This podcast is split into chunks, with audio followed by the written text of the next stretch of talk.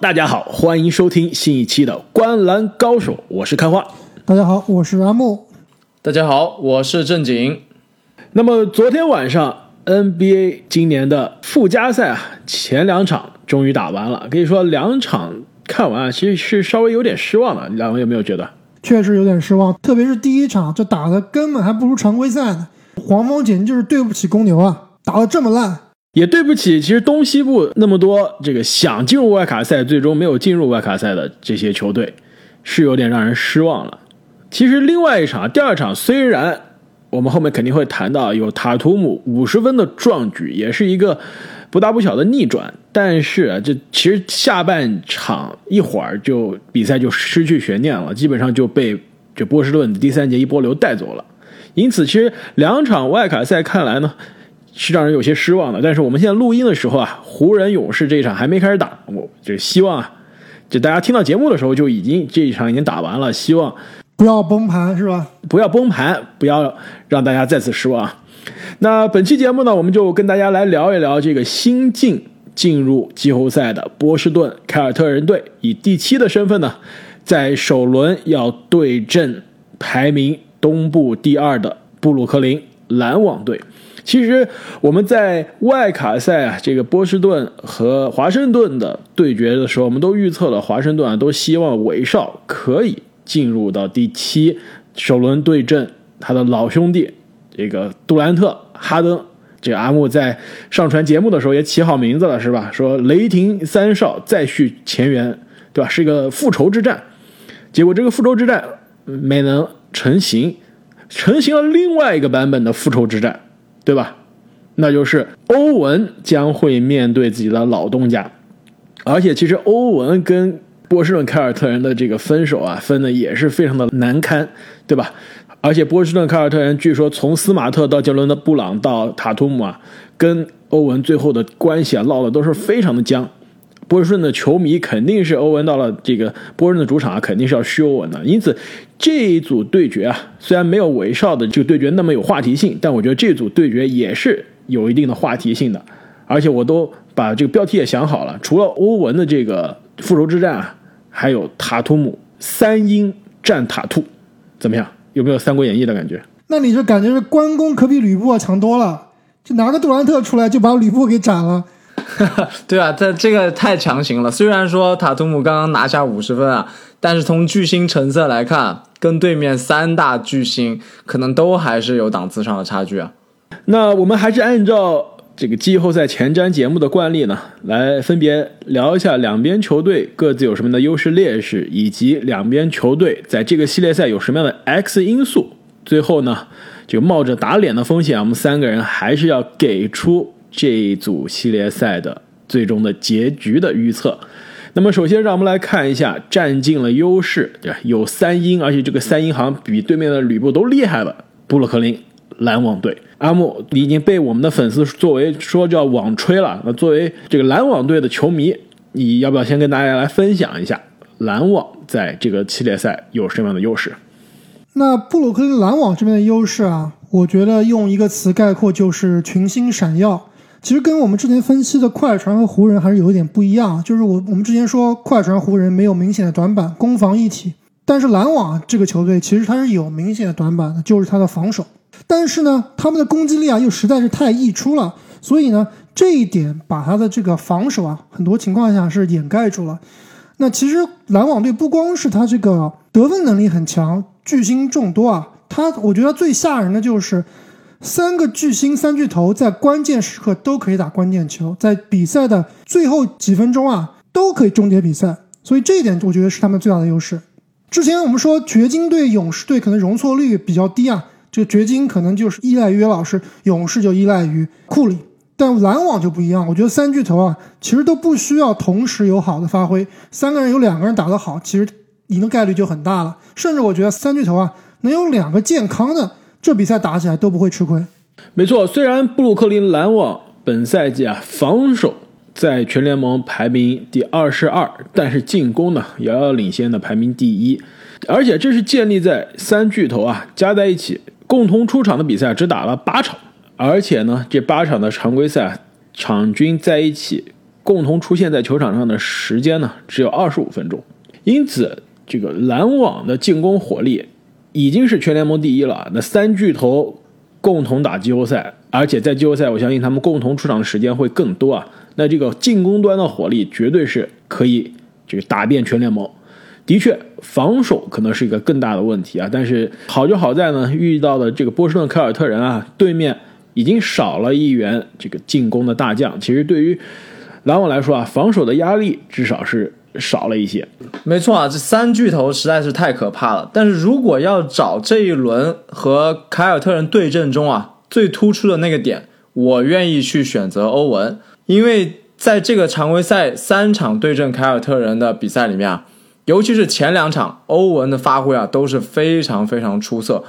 其中原因啊，我觉得很可能有一定的刚刚开花提到的复仇之战的因素，对吧？另一个因素啊，可能也是因为欧文对面凯尔特人防守的控球后卫的这个位置啊，是凯尔特人相对防守的弱环。那斯马特呢，很可能在对阵完整的三巨头的时候，他可能要去防守哈登，甚至某些时候啊。会换防到杜兰特，那欧文这边啊，可能没有特别好的防守者来对他了。那其实欧文，我们知道这个赛季是一百八十俱乐部啊。正经，你刚刚提到这三场比赛，欧文他都不是一百八十俱乐部，他跟这个我们之前提到的所罗门希尔一样啊，是一百加一百，不是所罗门希尔，是跟所罗门希尔打法一样的。对，托尼斯奈尔这两个人差不多，基本上类似。只有最后一场啊，好像是因为他在斋月没吃东西，所以发挥的没有这么好。那这三场比赛，欧文的命中率是五十点八，三分球命中率五十，罚球命中率百分之一百，妥妥的二百俱乐部。而且欧文前两个赛季啊，感觉打凯尔特人一直都是故意避着打的，就是一打绿军就各种原因缺阵。那这个赛季啊，终于感觉是敢直面自己的前女友了，对吧？不仅是前女友啊，是是前女友们，是吧？对面。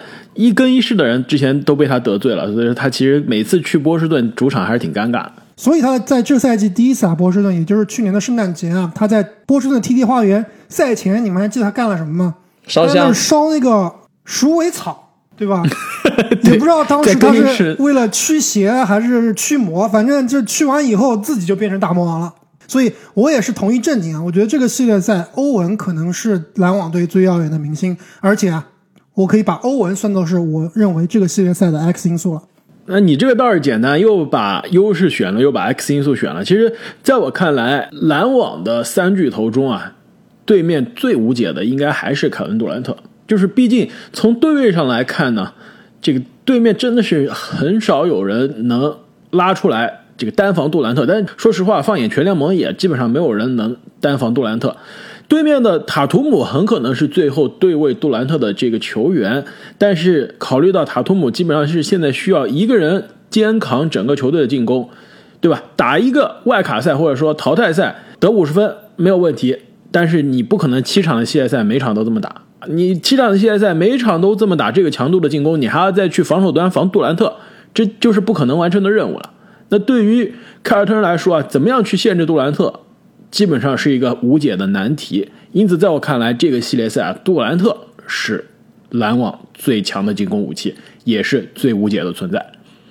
那么我们聊完了篮网这边的优势，两位觉得如果凯尔特人能跟篮网啊去掰一掰手腕，他们需要依靠自己的什么优势呢？那在我们聊凯尔特人之前啊，我知道两位昨天都看了这个奇才对凯尔特人的外卡赛，你们觉得昨天凯尔特人赢在哪里？除了塔图姆的五十分，其实昨天这个比赛啊，我觉得赢赢在对韦少的限制，以及比尔呢，其实是刚刚伤愈复出啊，我觉得他基本上是没有达到百分之百的，我觉得百分之五十到六十的水平。你们知道昨天谁领防威少吗？其实就是塔图姆，很多时候都是塔图姆对上威少，所以塔图姆昨天在攻防两端的表现真的是无愧于巨星的称号。而且对于韦少的限制，其实。并不是说我就是把你防住，对吧？贴住你不让你得分。其实昨天凯尔特人防韦少的这个思路是非常好的。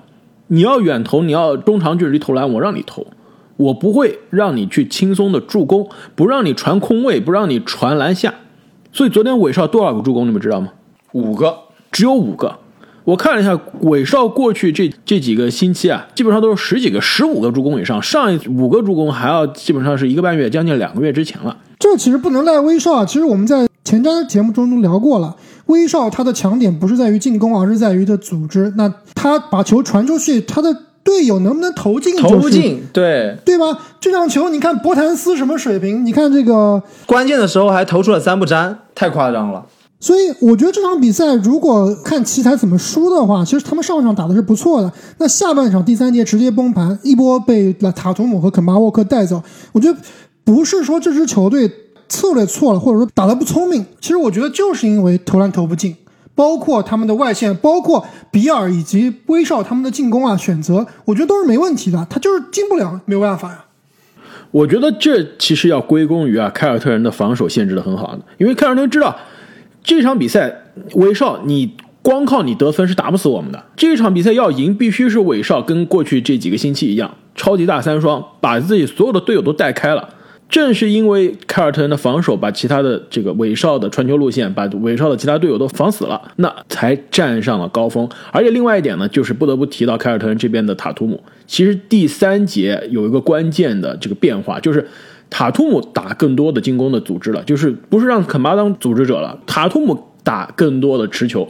其实这一点是对的，其实这样反倒是解放了肯巴沃克。同时呢，塔图姆跟斯马特的挡拆啊，其实现在看上去还挺有点意思的。斯马特虽然矮，但是他壮，是吧？他能占很大的面积，而且。这身体结实，其实我看这个斯马特给肯巴挡拆，给塔图姆挡拆啊，其实效率都非常高。那第三节塔图姆手感来了，肯巴的手感也来了，两个人一波流就把这个比赛啊解决了。因此，我觉得放到对阵篮网的这个系列赛啊，凯尔特人这边让我要选他们的优势，其实就是他们的教练史蒂文森教练。一个其实放眼全联盟，临场应变，而且是系列赛回合。比赛和比赛之间的战略调整，根据对手的应变，我就相当于下棋嘛。你出一步棋，我有一步来反制，对吧？其实史蒂文森是这个领域，我觉得 NBA 可以说是顶级的教练。对面的教练是谁呢？史蒂夫纳什今年是非常成功啊，的确，现在看来是个相对比较优秀的教练，但毕竟是尤其以不善于临场调整为出名。对，但是呢，问题就在于，毕竟是一个菜鸟教练，对吧？第一次作为主教练。打 NBA 的季后赛，面对老辣的史蒂文森啊，我觉得还是有点吃不消的。所以说，凯尔特人的主教练的优势，其实昨天晚上就表现的淋漓尽致了。而且昨天上半场和下半场之间的调整真的是恰到好处。那这个系列赛，我觉得凯尔特人的主教练可以成为凯尔特人的优势。其实我这个赛季我一直对史蒂文森的用兵有一定的怀疑的。那我认为这个系列赛凯尔特人如果硬要说优势的话，就是塔图姆啊，他再次打出了自信。包括肯巴沃克在杰伦布朗受伤之后啊，他的战术地位是得到了很大提高的。那昨天这场比赛我们也看出来，肯巴沃克也是打得非常自信。所以优势啊，可能就在于塔图姆很有可能从萎靡了一整个赛季的这个状态啊有所提升。不能说萎靡一整个赛季吧，就是说不是特别稳定，有特别亮眼的发挥，但是很多时候啊，好像状态是不稳定的。我这个萎靡不见得说是他场上打的不好，而是我觉得总体的这个心态，也是之前这个我们聊怪卡赛的时候聊过的。凯尔特人他最大的问题就是这个心态好像这个赛季有点崩，最现在最缺的就是自信。那这场比赛完胜奇才之后啊，我觉得能把自信找出来，这其实是解决他们最大的一个问题。其实准确的说啊，塔图姆并不是萎靡了一个赛季啊，其实他这个赛季的前一两个月基本上是灾难级的，因为自己也患上了新冠，回来到赛场之后呢，状态非常的不好，自己也跟媒体说了，自己感觉身体需要更长的时间去恢复。但是过去两个月，塔图姆是什么水平？场均二十九分，三点三个三分球，八个篮板，四点三个助攻，接近百分之九十的罚球命中率。百分之四十七点五的投篮命中率，两个月的时间给你场均二十九分，而且是超高的效率。其实对于塔图姆来说，这个水平是绝对足够了，绝对是全明星，甚至是这个最佳阵容级别的水平。但的确啊，我觉得非常萎靡的是什么？是凯尔特人的战绩。就凯尔特人今年常规赛差，我觉得基本上是运气差。对吧？又遇到了新冠，而且不只是一个主力是新冠，对吧？福尼耶刚刚交易来就新冠了，又是好长时间上不了场。塔图姆遇到了这个新冠，杰伦布朗对吧？刚刚跟这个主力融合的好，眼看要冲击季后赛了，赛季报销了。肯巴沃克赛季初缺席很长时间，回来花了基本上一个半月才找回状状态。那基本上整个赛季啊，这个波士顿凯尔特人是没有一个阶段你觉得他运气很好的，所以常规赛战绩差，我觉得这个更多是运气的问题。到了季后赛，现在到了最后真刀真枪的时候了，希望球队的这个运气啊可以好起来。那如果让我说凯尔特人这边有什么优势的话，我认为会是他们整体的防守。斯马特、塔图姆，如果这个威廉姆斯能回来啊，这三个人应该都是水准以上的防守人。那么在跟篮网的比赛中啊，虽然说篮网这边火力非常非常猛，但是这个篮球啊，毕竟它有一点像这个回合制游戏，对吧？你攻完打进了，那就轮到我攻了。如果凯尔特人这边啊能靠塔图姆，以及肯巴沃克延续这个火力咬住比分啊，再利用整体的防守限制篮网这边的命中率，那么比赛可能会有得打。刚阿木说了，欧文会是篮网队的 X 因素，那开花，你觉得这两个队伍在这轮系列赛分别会有什么 X 因素呢？我觉得篮网这边的 X 因素啊，实在太多了。我觉得好多人啊都可以是 X 因素，这个我我挑一个，我觉得是 X 因素的，可能跟郑宁你说的不一样啊，但是我觉得我这边的 X 因素是沙梅特，延续了你一贯的风格。你知道乔哈里斯要复出了吗？哦，是吗？那就没沙梅特什么事了，是吧？没错。但是我觉得最近沙梅特其实状态还挺好的，赛季初我们说这沙梅特简直是太糟糕了，是吧？冰封王座，好吧。对对，对不起一个射手的这个称号。那其实最近沙梅特其实越来越进入状态。我倒是觉得，其实对于打凯尔特人啊这个系列赛，我相信等会我们预测，我们三个人都会觉得其实并不是有特别大的悬念啊。我觉得篮网更多会用这个系列赛去练兵，去尝试更多的这个轮转阵容，尝试更多主力的这个磨合。那篮网练兵都练了一个赛季了，把季后赛第一轮还在练兵，这是不是有点过分了？我觉得三巨头加在一起，现在只打了八场比赛，只打了两百分钟，这哪够啊？这肯定是需要通过季后赛的首轮再来练一练，所以肯定会尝试各种搭配在三巨头身边的组合。布鲁斯·布朗也好，乔哈里斯复出了之后，乔哈里斯也好，沙梅特也好，甚至什么泰勒·约翰逊都可以有上场的机会。那这几个人中呢，我觉得很多球员其实是你相当于知道他上场会给你提供什么的。布鲁斯·布朗的篮板。防守，乔哈里斯这个进联盟第一的三分球命中率，但是沙梅特其实我觉得是一个未知数，说不定打得好，给你一场六个三分球二十多分不是不可能的，但打得差，回到赛季第一个月的水平，就什么七投一中，六投零中，那基本上对吧，又要回到冰封王座了。因此啊，再让我选，我就选沙梅特是篮网的 X 因素。你这比库兹马的那个时间还要少，沙梅特估计只能上个十分钟。你选到第十六人了，确实篮网这边的的不确定因素也挺多的，但是我让我选啊，我可能会选伤病作为 X 因素，而且这个伤病的 X 因素啊，可能会贯穿篮网的整个季后赛，无论他打到哪一轮，这永远会是一个不定时的一个，可能说是炸弹吧。如果三巨头都是很健康的，那他们只要正常发挥，系列赛啊，悬念就不大了。正经，你居然选择了伤病啊！我我以为你也会选一个球员，所以我选沙梅特。是我觉得你要不选格里芬，要不然呢，像阿木一样会选像就是克拉克斯顿这些球员都在这一轮系列赛都不影响大局啊。他们就算打到稀烂，我觉得也没关系啊。哎，我倒觉得不一定。我觉得格里芬真的还挺重要的，特别是你们昨天看了没有？这波士顿凯尔特人内线，我们以为他啊内线非常的弱，但是。昨天这场比赛，上半场罗伯特威廉姆斯，下半场 T.T. 汤普森，整个把对方的那个篮板抢到爆炸。我是挺担心篮网队的格里芬啊，能不能顶得住，特别是在篮板球上能不能顶得住对方的压迫。这个我很同意啊。因此，阿木，你肯定已经能猜到我这边波士顿凯尔特人的 X 因素是谁了，是吧？T.T. 是吧？还是受伤未归的威廉姆斯？我觉得你们肯定会选 T.T. 啊，但是我还是依然会选我的罗伯特威廉姆斯。我依然相信这个年轻人是波士顿凯尔特人最好的内线中锋。确实，昨天晚上凯尔特人在内线这个篮板球的能量啊，真的是把我惊到了。如果让我选和篮网这一轮系列赛的 X 因素啊，我可能会选斯马特，作为他们队里面防守最强的人，必然要承担起堵枪眼的重要责任。这你选斯马特其实也是非常的合理啊，他肯定在防守端会承担非常重要的责任。无论是他防欧文还是防哈登啊，都是不但是防守端啊，而且他是在这个场上的能量，我觉得也是非常需要的。而且更关键的是，上个赛季的季后赛，我们记得斯马特其实在季后赛投篮出手还挺多的，而且三分球有的时候还真的有。我记得我们是哪一场比赛，当时看的时候还在聊啊，应该是打猛龙的。系列赛的最后几场有应该有一场斯马特，基本上我们当时说这斯马特怎么化身小库里了是吧？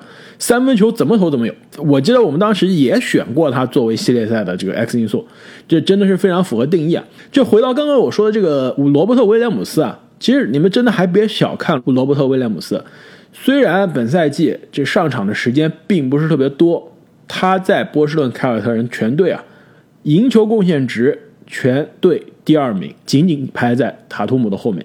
防守的正负值，全队第一，遥遥领先；总的正负值，全队第一，还是遥遥领先。进攻的正负值，全队第三，仅次于塔图姆和杰伦布朗。因此，其实。这个数据看上去并不爆炸，罗伯特威廉姆斯啊，场上你感觉他也也是并不是一个特别华丽的球员，对吧？也没有什么观赏性，干的可能就是脏活累活。但他在高阶数据上啊，真的就是波士顿凯尔特人第三，现在这个杰伦布朗受伤了，甚至是第二重要的球员了。那么两位对于这一组系列赛的对决结果是如何预测的？我觉得我们三个人应该这次应该终于可以达成一致了吧？我现在有点慌啊！上次我们一致的预测奇才被球迷朋友们说打脸。虽然说我们当时的预测啊也是相对比较保守，而且在很多分析里面我们也提到，这凯尔特人他是有胜算的，并不是说一边倒的支持奇才，对吧？但是这一次啊，我感觉结果很可能是一致的，但是希望啊不要出现这个神奇的打脸情况。那我这边会认为。篮网四比一淘汰凯尔特人，那凯尔特人可能有一场在塔图姆的神勇发挥下立刻拦网，但是总体上来说实力差距还是太大了。我的估计倒是有点比较保守啊，我觉得凯尔特人很有可能会赢下两场比赛。那其实最大的问题就是刚刚开花也提到了，篮网队这边可能还要用第一轮啊来稍微的练练兵，来试探试探给三巨头是怎么配角色球员的。那很有可能这试探试探的就会出一些问题，所以我觉得凯尔特人是有机会啊偷下两场比赛的，但是不会影响大局。那篮网队应该还是会轻松过关的。其实我我印象中，我们三个人中我是最不看好篮网的人。为什么？我觉得你们俩在第一轮的预测都那么保守呢？在我看来，篮网就应该四比零。就是横扫波士顿凯尔特人，完蛋！你这毒奶啊！而且我们三个人中，我又是最看好，也是最喜欢塔图姆的，对吧？我之前也说他应该是未来联盟的脸面球员之一。现在其实打到现在，还在拿着新秀合同的最后一年，对吧？已经是职业生涯三次打了东决了，马上今年又是连续第五年打季后赛了。五十分以上今年有三次，对吧？六十分以上今年也拿过了。即使这样啊，我也觉得这一支凯尔特人面对对面三巨头健全的篮网是没有招架之力的。如果篮网真的是输了一场两场比赛，那真的说实话是有点让人失望的。我觉得篮网以今年的这个势头，以今年的这个目标，他要想夺冠，在竞争这么激烈的这个东西部啊，想要夺冠，那打凯尔特人他必须四比零。我觉得今年的布鲁克林篮网很有可能会效仿去年的湖人的。感觉那湖人其实，在去年的晋级之路上，也不是说顺风顺水，每一场比赛都四比零的，基本上都是声势横扫。那湖人输的比赛啊，我感觉基本上要不是对方超神发挥，要不然就是自己啊，可能没有百分之百的投入。我觉得这个问题可能会在布鲁克篮网也会体现出来。我甚至更愿意相信篮网四比三啊，比这个四比零还更有可能。篮网这个赛季可是连骑士都输过的人。那如果你们希望四比三，我也希望四比三了。我我也希望这个系列赛可以多打几个回合啊，这个可以多看几场比赛，不要那么早早的结束。但是，我两个球队之间实力的差距其实实在还是挺明显的。越想到这儿，越是遗憾。我们说，西部那边约基奇失去了小伙伴穆雷，让他们葬送了今年争冠的大好格局啊。其实东部这边的波士顿凯尔特人。某种程度上也是类似，就塔图姆和杰伦布朗今年是刚刚两个人同时才进入状态，那一个人就赛季又报销了。其实如果是凯尔特人的这个两少啊健全，首轮打篮网啊，我还真的愿意做一些比较大胆的预测。但是只有塔图姆啊独木难支的这个凯尔特人啊，我觉得还是我们降低一些我们的预期比较好。那各位听众朋友们，你们对于这一组对决又有什么样的看法？塔图姆能不能延续他在外卡赛火热的手感，给争冠的篮网创造一些麻烦呢？那请大家在留言区中告诉我们。再次感谢各位朋友对我们节目的支持、转发、点赞。我们下期再见，再见，再见。